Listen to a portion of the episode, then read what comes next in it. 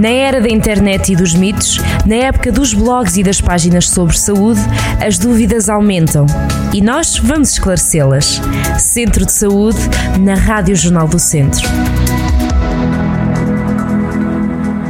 Sejam todos muito bem-vindos a mais um Centro de Saúde. Hoje vamos falar do cancro do intestino. Eh, em novembro, no dia 3, assinalamos todos os europeus este dia de luta contra o cancro do intestino. Para nos ajudar a perceber um pouco mais sobre este, cancro, este tumor, temos connosco a doutora Amélia Monteiro. Ela é oncologista na CUFA em Viseu e vai-nos falar sobre aquela que é uma das doenças oncológicas mais comuns em Portugal e no mundo. Doutora, bem-vindo ao Centro de Saúde. Como é que está? Tudo bem, obrigada. um reencontro, já aqui estivemos eh, há uns tempos a gravar uma entrevista que foi marcante e agora voltamos a, encontrar-nos aqui na rádio. Ó, oh, doutora, que cancro é este? Que, que, que cancro é este do intestino? O cancro colo do reto, também geralmente conhecido por cancro coloretal, abrange os tumores que atingem o colo, ou seja, o intestino grosso, e o reto. É um dos tipos de cancro mais frequentes. Há cerca de 8 mil novos casos por ano e é a segunda causa de morte em Portugal. Homens e mulheres são igualmente afetados, têm uma incidência acima de 50 anos, mas podem-se surgir em idades mais jovens. Os principais fatores de risco desta doença são uma alimentação pobre em vegetais e fruta, consumo elevado de gorduras, carnes vermelhas, tabaco e álcool e uma vida sedentária. As doenças infecciosas do intestino, como seja a colite ulcerosa e a doença de Crohn, a história familiar de cancro cólon retal e ainda o síndrome genético, que seja a poliposa adenomatosa familiar ou síndrome de Lynch. Sinais e sintomas mais frequentes que muitas vezes estes tumores nas fases iniciais não dão sintomatologia. Sim. Mas há que estar atento às alterações do trânsito intestinal, como seja diarreias, obstipação ou alternadas, às alterações das características das fezes, umas fezes mais finas ou então mais duras, uhum. ou moles, muitas vezes, sensação de que o intestino não esvaziou após a evacuação, sangue nas fezes, muitas vezes escuro, perda de peso, um cansaço, palidez de pele e mucosas. Dores abdominais, estas geralmente surgem já em fases mais avançadas do tumor. Sim, senhor. Oh, oh doutora, e, e, quem tiver história familiar deve ter cuidados redobrados? Sim, eh, porque eh, apesar de que 75% dos casos de cólon retal são esporádicos, mas em 25% podem estar associados a um fator hereditário ou genético. Nos indivíduos em que haja uma história familiar com vários cancros coloretal, sobretudo em familiares de primeiro grau, ou seja, nos pais, irmãos ou filhos, e principalmente que este diagnóstico seja feito em idades jovens e também no síndrome genético. Uhum.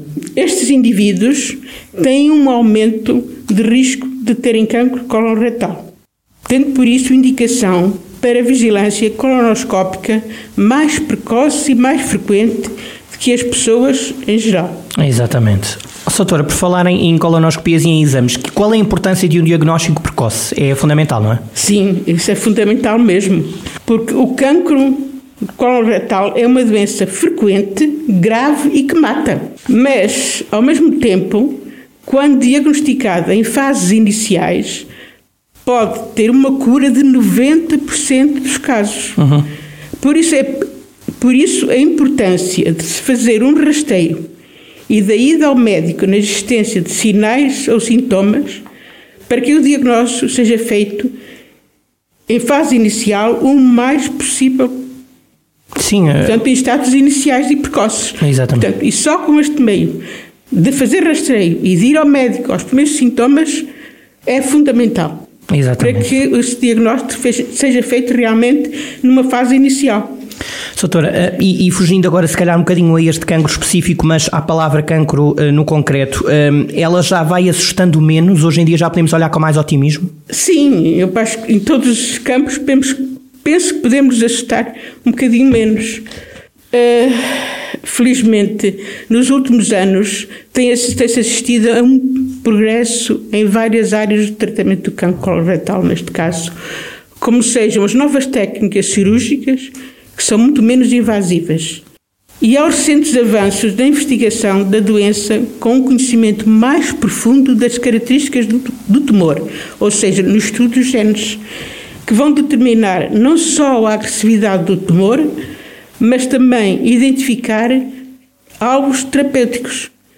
E assim o aparecimento de novos, novas terapêuticas, novas drogas, como as terapêuticas com anticorpos ou imunológicas, associadas muitas vezes à quimioterapia ou sol, que vão levar a um aumento da sobrevida dos doentes.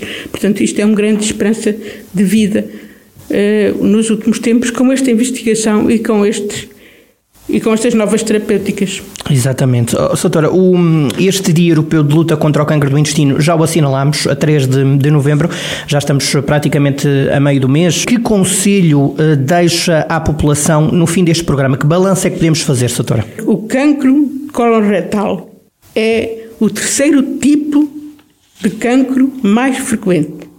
Portanto, para que o possamos diminuir este número, há que fazer duas coisas Prevenir tendo uma vida saudável, isto é, uma alimentação cuidada, exercício físico, não fumar, não beber.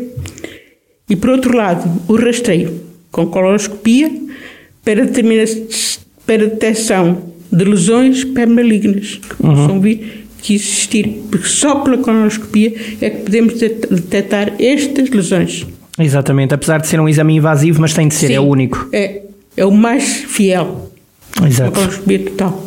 E hoje em dia não há que assustar fazer a colonoscopia com anestesias e novos métodos uh, sobre anestesia. Já não é aquele papão da colonoscopia. Exatamente. E, e ok, doutor, olha, ficaram estas dicas. Obrigado.